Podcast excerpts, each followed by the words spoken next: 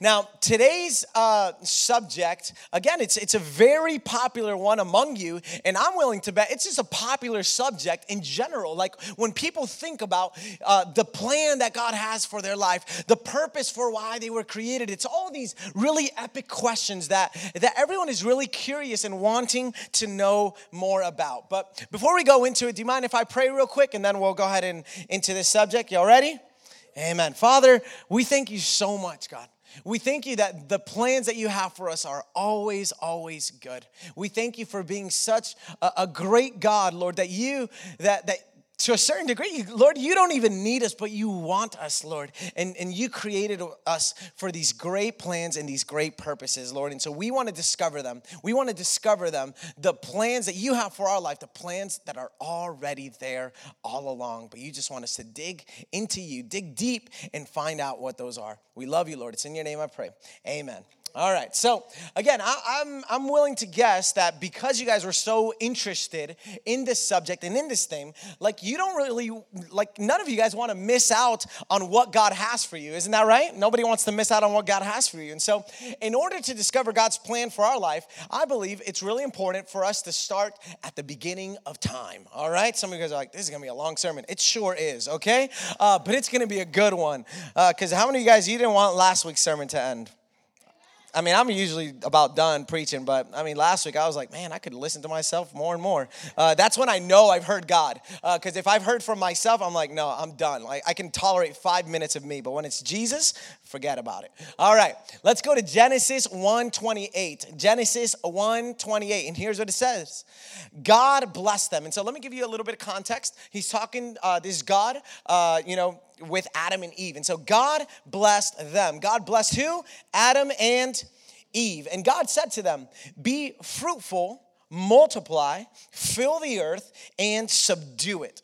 Rule the fish of the sea, the birds of the sky, and every creature that crawls on the earth. Like, that is a really, really great. Uh, uh, commandment, so to speak, a mandate. That is a great mission that the Lord uh, gave them. It's just filled with so many awesome things, and really, we're gonna we're gonna break that down today. What this what this really really important verse actually means for us today. And so, this passage is actually known among like the- theological circles as the cultural mandate. Can y'all say the cultural mandate? And so, this cultural mandate, you may have not really heard of it called that way before, but you might be familiar with some of these phrases. But it actually works with the great commandment that you might be a little bit more familiar with that Jesus gave in the New Testament to love the Lord your God with all your heart, with all your soul, and with all your mind, uh, and with all your spirit, whichever soul, mind, body, spirit. Yes. Uh, now, the cultural mandate and the greatest commandment are humanity's callings, if you will. It's the calling that God has given to his sons and daughters to restore the culture in our world with their art. Now, some of you guys are like, hold on everything was sounding good until you ended it with art. Like, what, what, do, you, what do you mean by that? I, I can't connect with that. And I'm glad you told me that. I know some of you guys are like, again, you know, stop, Jonathan, hold on, wait a minute. You said that I've been called by God to, the, to restore the world's culture around me with my art. Number one, that sounds epic, and I'm totally down for it, you know, like restoring the world's culture. Doesn't that sound like kind of epic? Right? Yeah, listen, you have been given an epic and humongous calling by God. And but some of you guys are like, what, what do you mean by by art? Like I'm supposed to paint it or something? Uh, I think maybe uh, you might be saying to me, you know, Jonathan, I think you're a little bit confused. Maybe this is for some people, uh, but not for me because I have zero artistic abilities. All right, anybody feel like they got zero artistic abilities when you think about art and the way you normally think of art? Yeah, and and I get it. I don't consider myself very artistic at all. But then I, re- I read what the dictionary or how the dictionary defines what an artist is. And after I read it, I'm like, whoo, I'm an artist. That's what's up. And so here's what an artist is an artist is a person skilled at a particular task or an occupation. That's it. I mean, it can be so many different things, but at the core of it, an artist is a person skilled at a particular task or occupation. And guess what? All of y'all have been skilled at a particular task. God has given you that gift to be skilled at a particular task or uh, occupation. And so, whether you've discovered what that skill is is another story in and of itself but it's inside of you and, and that's why we're using this language very intentional discovering. Discovering means that you're trying to find something that's already there inside of you. It's not like you're trying to make it up or form it. No no no. God has already put it in you and it's up to you to go after it and discover the things that god has already put in you. That's good news right? Because it means that you don't really have to acquire it's not like you're starting from zero. You're starting from somewhere from something that god has given you all right? Now let's go back to this cultural mandate in genesis 128 uh, there's this really smart lady that kind of breaks this down. Her name is nancy pearcey and this is the way she explains uh, this text. So the first phrase be fruitful and multiply means the development of the family all right? The development of churches, the development of schools, the development of cities, the development of government and social laws. And that's what being fruitful and multiply means the development of all these things. So the second phrase, when um, God says, you know, fill the earth and subdue it, you know, and also rule, it means to control the natural world, to, to plant food, uh, to, is that correct? Plant food?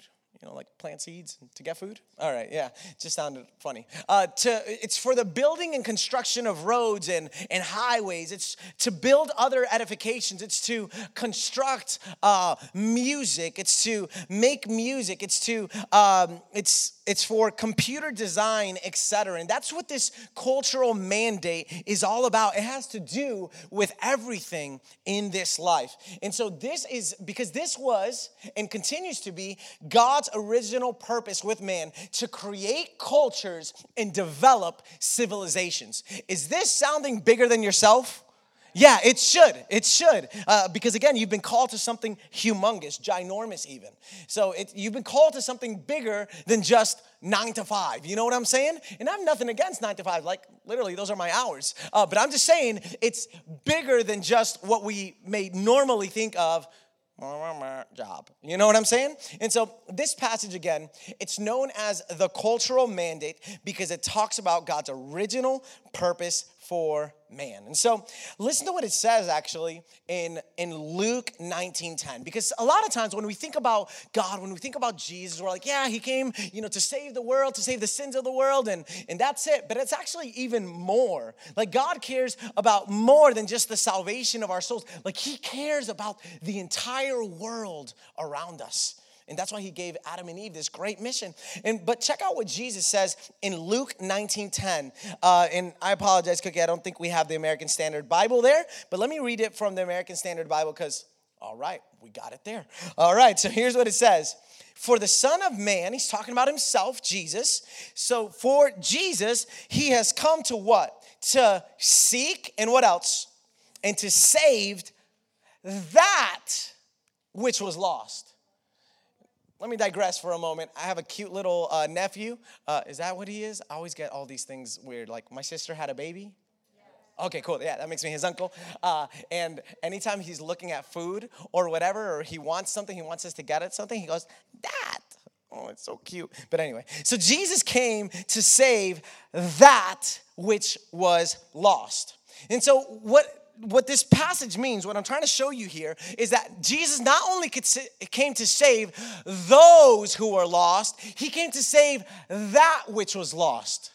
Because I don't know if you guys know, but when you know when the, the world, so to speak, came under uh, the curse because of the disobedience of man, not only did that mean that there was, you know, that man was now born into sin, but now the entire earth was, so to speak, under a certain curse and corruption. That the and that God even tells Adam, like the the, the land is not gonna produce the way uh, it usually produced. I mean, I don't know how it produced before Adam, but let me just use my imagination. Before it was maybe Adam, you know, just boom, boom, seeds, grow, grow. And it was just like miracle grow. You know, it was like a chia seed. You guys ever seen chia seeds? You just pour water in it, right? You guys remember those chia pets? All right, I know I'm dating myself, but what I'm saying is, you know, before it was relatively not a, a struggle for Adam to produce. You know, the land just produced crop. It was just amazing. It was fertile soil. But now it said that Adam, like when they came under the curse, you know, and they disobeyed God, now they were going to struggle and toil for the land to produce. Now it was going to be by the sweat of their brow. You guys tracking with me? And so, what Jesus said, man, man, I'm not only coming to save humanity, I'm also coming to save that which was lost, which means the world and, and the things inside of our world that, has, that have become corrupt and damaged and lost. Now, so again, God wants us, you have been called to cultivate the earth around you, not just save souls. Like, I'm all about it. Listen, go save the world. I mean, that's the mandate that we've been given as well. You know, that's the, the Great Commission. But we have been called not only to help restore people back to their relationship with Jesus, but to restore everything in our world that has become lost. You guys tracking with that? So Jesus, he encourages followers saying this in Matthew 5 16. He says, In the same way, let your light shine before men so that they may see your good works and give glory to your Father in heaven. So God has called you to do good works, all right? So that means you're gonna have to work to produce good works. Pretty obvious, right? You've been called by God to do good works. Titus 2 7 says this in everything. Can y'all say in everything? So that means in everything, right? Everything still means everything. I studied the original language, and you know what I found? It means everything in everything, make yourself an example of, say it with me, good works. And what, what should our good works look like? They've got to be done with integrity. All right, we can't be like cheating the system or whatever, or doing things in in, uh, in, in sinful ways and getting success through any means possible. You know, the whole idea of the the means, the the end justify the means. No, no, no and dignity in your teaching. So there are thousands of ways to do good works. Can y'all agree that there's so many good things that you can do in this world? But one of the most obvious places where God has called us to do good works, you know where it is? It's at work. Some of you guys are like, hold on. We're going into a subject about, you're gonna preach about work and you said it was long? This was the worst Sunday ever.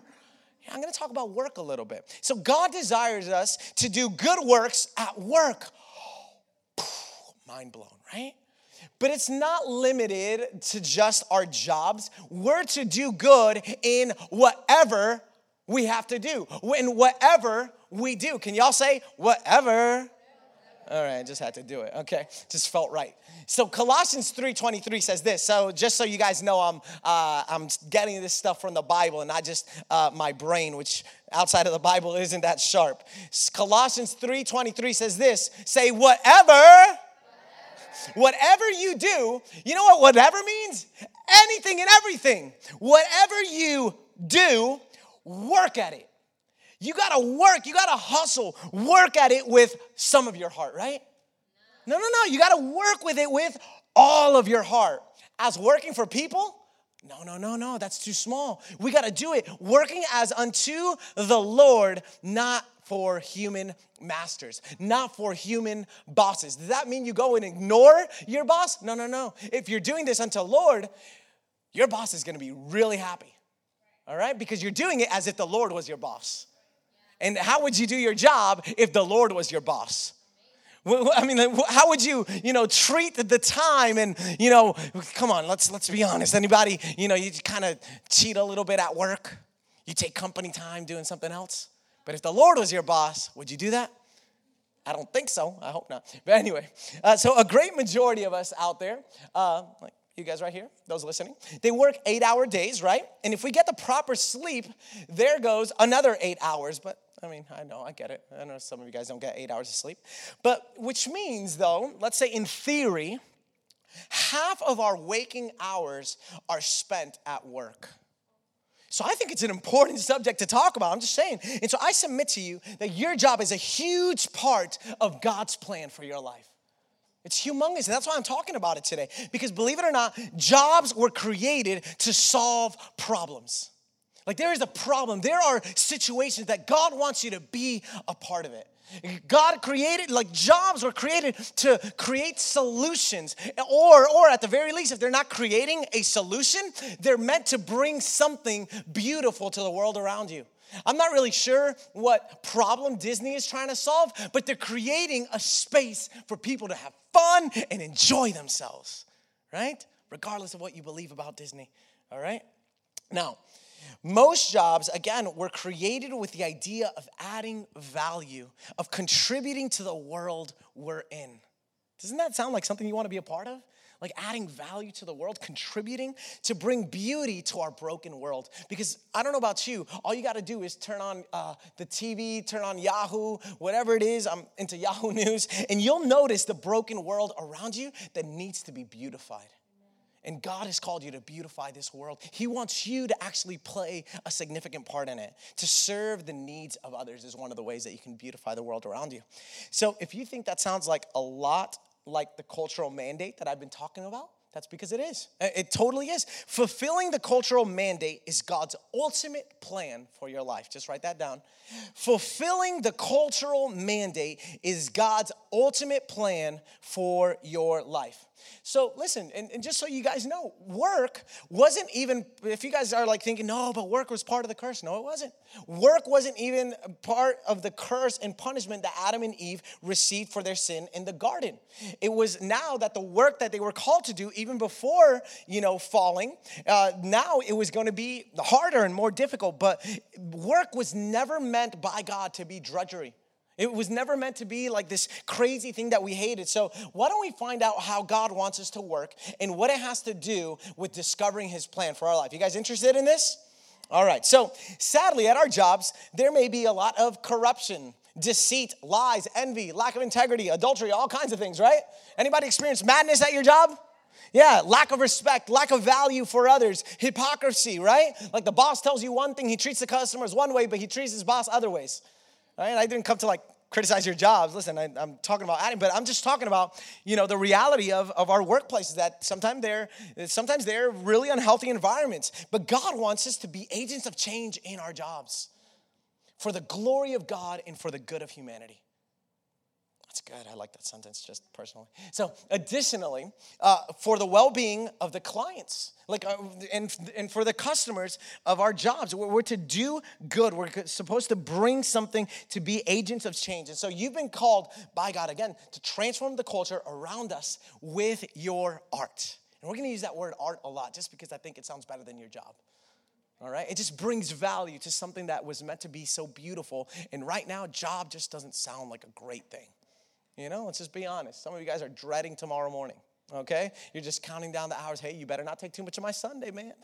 All right. So I believe there's many here that want to impact the world for God's glory. Anybody interested? Now, many times I've heard people frustrated with their jobs. Some even say, you know, I would like to work full time at the church. Trust me, no, you don't. You don't want to do this. I work at the church. I know. I can, you know, but some people say, and that's not to say I'm like, oh, the church stinks. No, no, I love my job. Don't get me wrong. It's a lot more challenging than some people uh, think. But you know, some people they say this and they're like, yeah, I just I, I want to do some spiritual work. Now listen to me. My job as a pastor may have more quote unquote spiritual activity, if you want to even call it that, and you'll be surprised how a lot of it is just uh, a lot of administrative tasks and everything.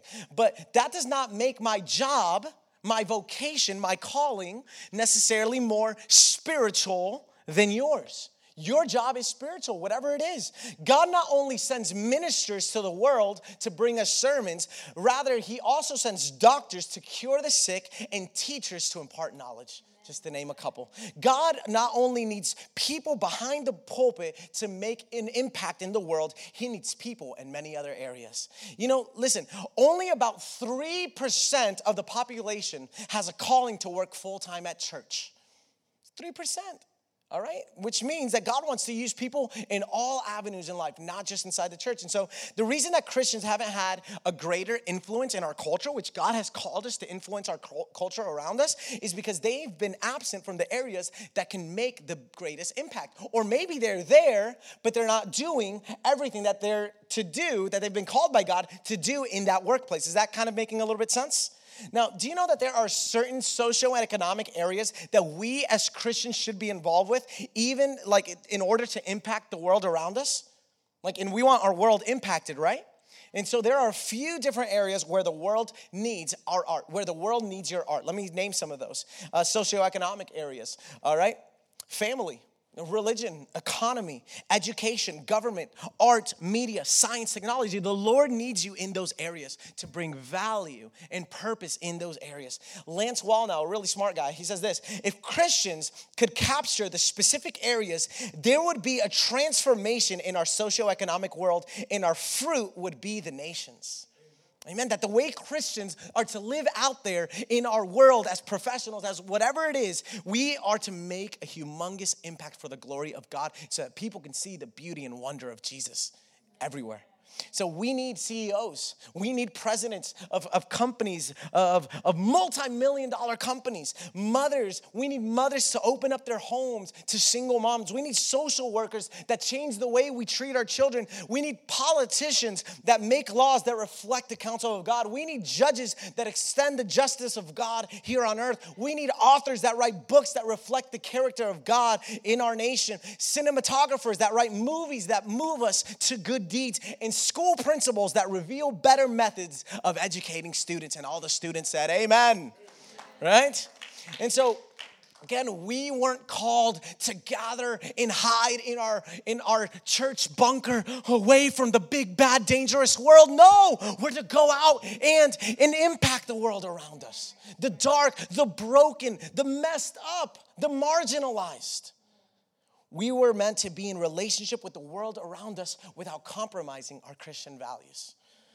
So there's a story in the Bible about Paul. One of his many character, like one of his many skills, was being a tent maker, and so that skill connected him with these, with this couple, with this married couple named uh, Priscilla and, Aquila. And Aquila. Uh, that's a pretty cool name, you know. If you're gonna find a spouse, make sure it rhymes with your name. So Priscilla and Aquila, uh, they were also these tent makers. So uh, through their artistic connection, they ended up becoming uh, Christians, and so that was awesome. But if the story ended there, it would be cool. But it doesn't doesn't end there. They were then sent as missionaries to continue God's work of saving the world.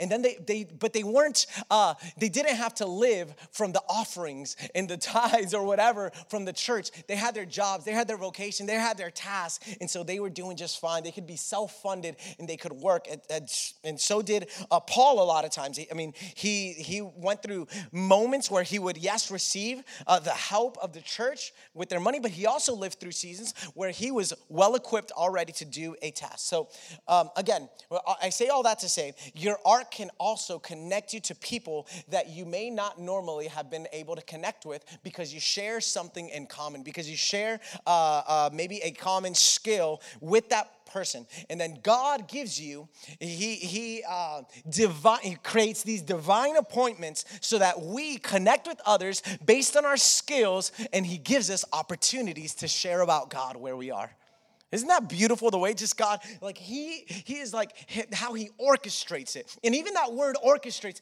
you know, it's like an orchestra. You're designing all these different parts, these instruments to work together. And that is our orchestrating, beautiful God. All right. I want to continue talking about the artist that is inside of each one of us you and I were called to imitate the great artist. In Spanish, I love the way it's called, like el gran artista. Even though you and I, like, we can't create something out of nothing. I've tried it before, I just can't can't produce it. I, we, but we, God has given us substance. He's given us things to create something out of something. And so God gave you your artistic skills, not only for His glory, but also to be a free gift to the world. And sometimes you can put a price tag on it because you got to eat, right? Yeah. So God put you uh, on each of you and inside of you, uh, each the creativity to create art. And so again, I know many of you guys, you don't consider yourself creative. And so this word art kind of makes you feel funny, but it doesn't change. Listen, just because you don't consider yourself to be creative, it doesn't change the DNA that God has given you, that God has given you in, inside of you. He's made you creative and He's equipped you to make new things for others. All right. I mean, don't don't you see so many like things on a what's uh, like GoFundMe pages or you know like people that create these beautiful things, right? Like, aren't you guys happy that there's creative people helping this life become a little bit easier and more simple and more enjoyable, right? Anybody happy for cookie cutters? I don't know. That was just something that came up into my head, right?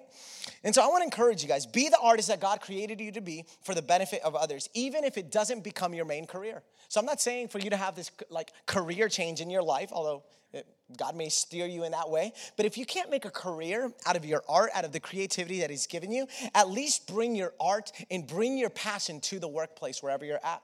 It doesn't matter how difficult it sounds. What you need to know is that today the world needs your art. And so don't allow your art to be hidden in the dark any longer. And listen, maybe your job, especially if you have a well paying job that maybe, you know, it's not like, oh, yes, I want to do this my entire life. I have a friend of mine, super intelligent guy. Uh, you know, he's, I, he's a doctor, all right, not like a medical doctor, but he's Dr. Busey, okay? And this awesome friend of mine, um, you know, he uh, now he's working. He's a he's a professor over at uh, the University of, of Florida. He said it's great to be a Florida Gator. Just had to do that, all right? And so he's a he's a professor over there. He goes, you know what? Right now I'm not fulfilling like my life's long, long lifelong passion, but I'm getting the money so that I can go and do what I'm actually passionate about. I just want to coach people soccer. You know, that's like his, his life calling. So right now he's just building up, building up, you know, so that he can really do what he's passionate about. And I think that's totally okay. But again, offer and give your art to benefit the people around you. And so this could be as easy as if you're a good flan maker, listen, beautify the world by making flan for people. And if you want, go ahead and sell it. You know, listen, you can sell that yummy, delicious flan de queso, flan de coco, flan de vainilla, you know, all that good stuff, flan de guayaba y queso, that's even better. So, how do you know? Let's let's get a little bit more practical over here. How do you know what your art is? Your art is the quality that makes you feel like this inside. So there's five requisites for your art that these are like the five essential requirements for your art. It's got to make you feel motivated. All right? Like you got to be motivated about this thing. Connected. It has to connect you with others. You have to feel like, "Oh, I love this. I'm connected to this." You need to be conscious, conscious of what you're doing. It's got to be something that that is genuine inside of you that comes out of out of your heart. That is, there's no hypocrisy there. And then number 5, you got to be passionate about it. You got to be passionate about that thing. So that's these are like the five essential requirements inside of you. So you should measure the quality of your work by these five requisites and commit weekly to do work that makes you feel like this. If your work, if the task that you are giving yourself to on week day, week in, week out, doesn't make you feel like any of these five things, I'm not saying you got to quit your job. I'm just saying you need to add some things to your repertoire. You got to add some activity in your life because listen, you've got to feel like this at least once a week. Ideally, every single day, but I know that may be an exaggeration for some, and I'm not being, you know, facetious or sarcastic, sarcastic, sarcastic. But listen, you will be frustrated in life as a whole if you never feel motivated, connected, conscious, genuine, and passionate. Again, focus on what makes you feel this way. So, if what makes you feel this way is painting, listen, go ahead, grab your paintbrush and paint like never before all right? You know, if it's dancing, begin to dance the great dance of the graceful dance that God has given you. If your thing is to be a movie producer or a director, take your camera out and begin to film. Don't wait. If you like to build, you know, get on Pinterest, grab a hammer and start a project. You know, if you like to clean, grab a rag and begin to make your surroundings super shiny. You know, if you like to write, grab your pen and fill a paper pad with all your awesome and amazing thoughts. If you like performance theater or movie theater, grab a pencil and begin to create a story of a wonderful world and share it with the world around you. If you like leadership and you're an entrepreneur, then create an atmosphere where the people you lead can feel like they're part of something big. If you like to analyze, think, separate aside some time to do that and look for people that are willing to hear your amazing analytical thoughts. All right? That's what the internet is for. If you like to explore, go outside and discover the world around you. If you like to argue and fight, find ways to defend other people's rights, find ways to become an activist. I don't know. If you like to talk, write a talk about something that impassions you and let the hear the world, let the earth hear your voice. There's so many numbers of platforms that you can do this. All right? You were made to create new things to serve others. And when you create, you know what happens to you? You feel alive. Does it not? Uh, like you start living, and I want to encourage you guys to start living today. So perhaps you're there, you're listening to me, and you're like, "Yeah, this all sounds good and everything," but but still, you know, I, I don't know what's the art that God has given me. I don't know what's God's will for my life. You know, we use that language, especially Christians. You know, what's God's will? I don't want to miss it. Oh my gosh, if I miss God's will, oh my Lord, what am I going to do? What am I going to do? Relax, number one, okay? Let me give you something that hopefully will lift off the veil of this mysterious will of God, okay? If God hasn't told you, listen, this is gonna be a groundbreaking statement. If God hasn't told you what to do in your life in a clear way, guess what? You have the freedom to choose. Ah, oh, pressure taken Sarah's like, no, no, no, there's just too many options. That just gives me more pressure. Jonathan, thank you very much. But again, you have the mind of Christ. Choose something. Just pick something and do it. If you're like, well, what if I miss it? What if I do the wrong thing? Guess what? Do something else. Like, take the pressure off a little bit. It's not the end of the world if you quote unquote miss it. Maybe it's God's way of actually helping you to find it. Sometimes before you get it, you, you might miss it, all right? So if you're feeling, I mean, isn't this so true? Like, uh, listen, Puerto Ricans, I don't know if you guys know, the way we give directions isn't with street names, okay? We just name landmarks. All right, now I I thought this was all Hispanic communities, but it's not. It's not necessarily, at least. You know, but Puerto Ricans, sí, sí, mira, va a brincar un charquito por ahí y lo sigue, y lo sigue, y va a ver un McDonald's ah, a tu mano derecha, y después Hunter's Creek por aquí. You know, we just name all the landmarks. And then, you know, Puerto Ricans say this. This wasn't even my notes. Uh, Puerto Ricans say this. Y mira, uh, I'll translate this in, in, English in a second. Mira, si llegaste al semáforo que tiene una lucecita rota, te pasaste. You know? And they're like, hey, listen, if, if you get if you get to, to the light that's broken, mm, you went too far. Okay? And so what I'm saying is sometimes you're going to miss it so that you know that you're not on the right track. Man, that's fire. That's so good. And so sometimes you're gonna pasarte, you're gonna go too far, but that little blinking light that was messed up is gonna tell you turn around, retrack, regroup, you know, and finding rerouting to your destination. You know what I'm saying? Like the GPS will get you back on track. All right. So, if you're still feeling a little stuck, let me give you four questions that you've got to answer to help you discover God's plan for your life. That was my favorite moment in this sermon. Okay, now, number one, what are you passionate about? Okay, what are you passionate about? You got to answer that. Number two, do you see your skills progressing in that?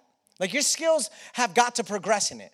All right, listen, if you're, I say this, I just can't think of any other one, but listen, if you have skills, uh, if you want to be a singer and you're passionate about it, listen, that's not enough. You got to actually be skilled at it or at least you have to be able to grow in your skill of it. Listen, here's no I I am never probably going to get passionate about building anything. All right, but let's just say something weird happens. I have a midlife crisis or whatever, and I start getting passionate about building things. If I don't see my skill being able to be developing in that, I gotta stop it. Don't do things that you're not skilled at or that you can't see progress. It's, it's, it's useless. And it's actually biblical. Philippians 2:13 says this: For it is God who is working in you, and he does two things. He enables you to actually do it. So if you haven't been enabled by God, stop it. Again, I'm not saying if you're not Mozart the first time you play the piano, but I'm just saying, like, when you play the piano, you actually have to start getting a little bit better.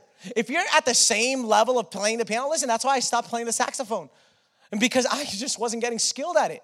And then I get jealous of people like my cousin who plays over here. He's like, how many classes have you taken? None. The Lord gave it to me.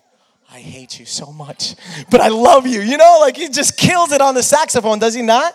And so, for it is God working in you to d- enable it. Listen, I played the saxophone for like since fourth grade. I stopped playing it my senior year. That's like eight years of my life, you know, and I never got any better. All right, that was just God saying, hey, you know, maybe you have another calling in your life, okay? But He work, puts in you the desire and the will to work out His good purpose, all right? Number three, does it help other people? What you're passionate about, it has to help other people.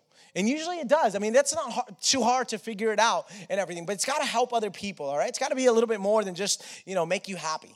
Uh, number four, can you make money with it? I know some of you are like, dang, you're money hungry, bro. No, no, no, I'm just looking out for you.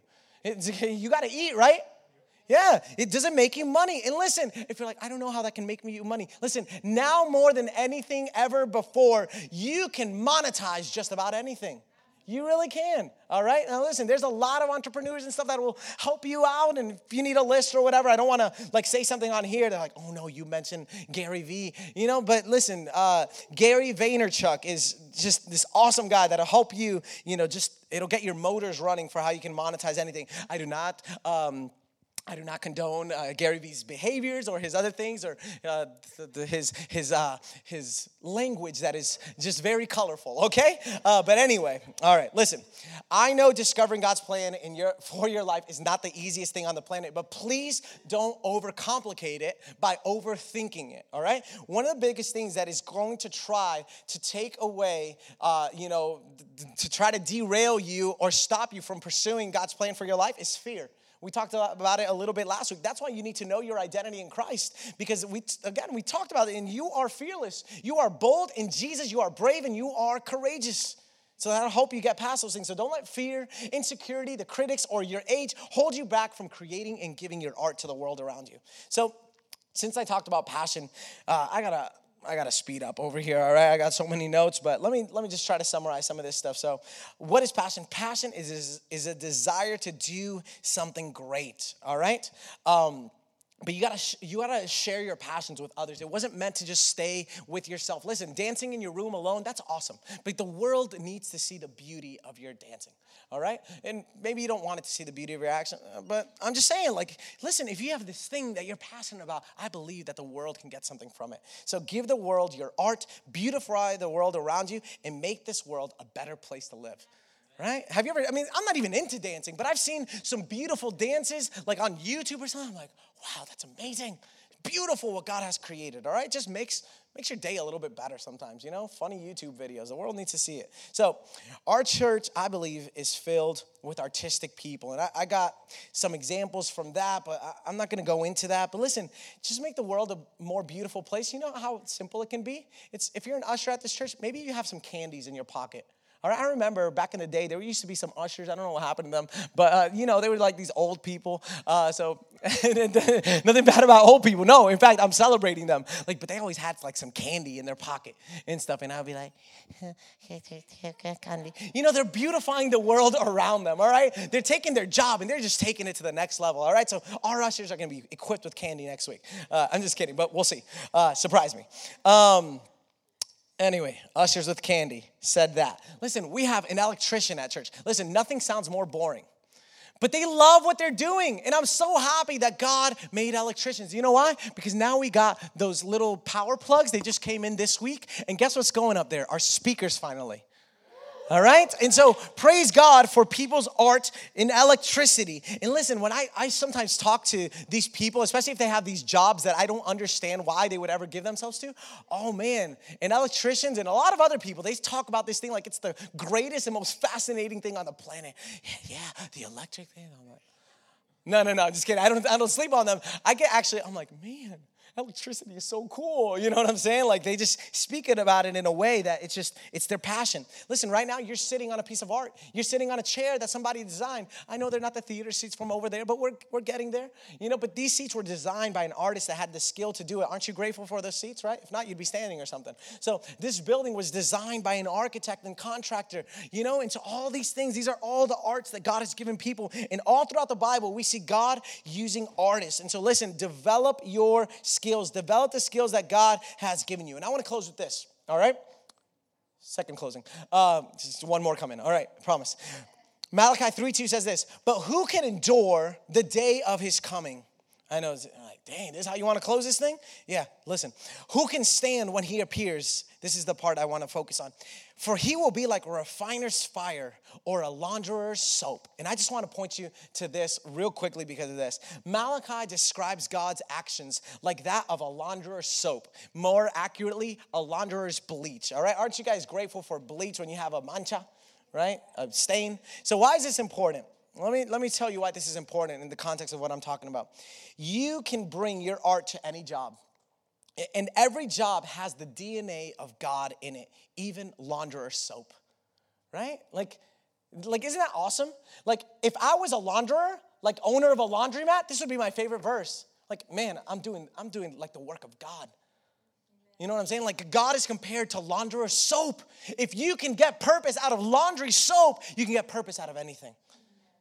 God is the great, and let me just mention to you just a few um, vocations and jobs and look at how uh, I'm gonna weave it together to show you how God is so interconnected with all these things. All right, this is my favorite part of the sermon, just me personally. So, God is the greatest doctor in the universe. You know why? Because He's our healer, He's our advocate and judge. He justifies us. God is our counselor, He wisely counsels us. God is the greatest choreographer in the world. He designed David's dancing before His presence. God is our architect and real estate agent. He is designing our mansion in heaven, and the most important thing for Him is also location, location, location, mainly heaven. God is our carpenter and He's our provider. God is our potter and we are the clay formed by Him. God is a party planner. Just like the old testament there was parties and you know what? These parties didn't last a day. No no no that's so new century. No no no these parties were for days. Jesus brought the best wine towards the end of the wedding to keep the party going. Jesus is a partier all right. Can you imagine? Listen, he's not. He wasn't condoning drunkenness and everything, but I'm just saying he kept the party going. Best wine for the end. Can you imagine the kind of partying we're gonna have in heaven? I'm just saying it's gonna be wild and fun, wild and free for the glory of G. Jesus. All right? So God is the singer. And the Bible says that He sings over us. He is the best speaker and preacher speaking life over us. He is the author of life and has inspired authors who wrote this fantastic piece of literature that we call the Bible, which is more than literature. They are the very words of God. God is the Redeemer, He's the liberator, He's the ultimate activist, He's the ruler, He's the governor of our lives. Can you imagine? Again, God is an artist. He decorates beautifully the world around us. He has used this world as his canvas and painted and created the world for our enjoyment with only the best. Heaven has gates of pearls and a crystal sea. El mar de cristal just sounds so good in Spanish. He is the chef and our server, providing the most delicious food on the planet. If you don't haven't tasted good food, just eat a quenepa. If you don't know what a quenepa is, just ask a Puerto Rican, mamoncillo, whatever it is. They're so delicious. And mangoes, oh man, I'm literally salivating. God is like a bread maker. He is called the bread of life. He is our army, our captain. He is our electrician because you know what? He is the light of the world. He is the great teacher. He is the good shepherd. He is the prince of peace. He is the king of kings and the lord of lords. Amen. Awesome. So again, your work is spiritual and it carries the DNA of God. Your art was never meant to just be for you alone. It was meant to serve others. So give your art away. In Christ, we are masterpieces. Do you guys know this? Ephesians 2:10 says this, "For we are God's masterpiece." He has created us anew in Christ Jesus. We can do the good things he planned for us long ago.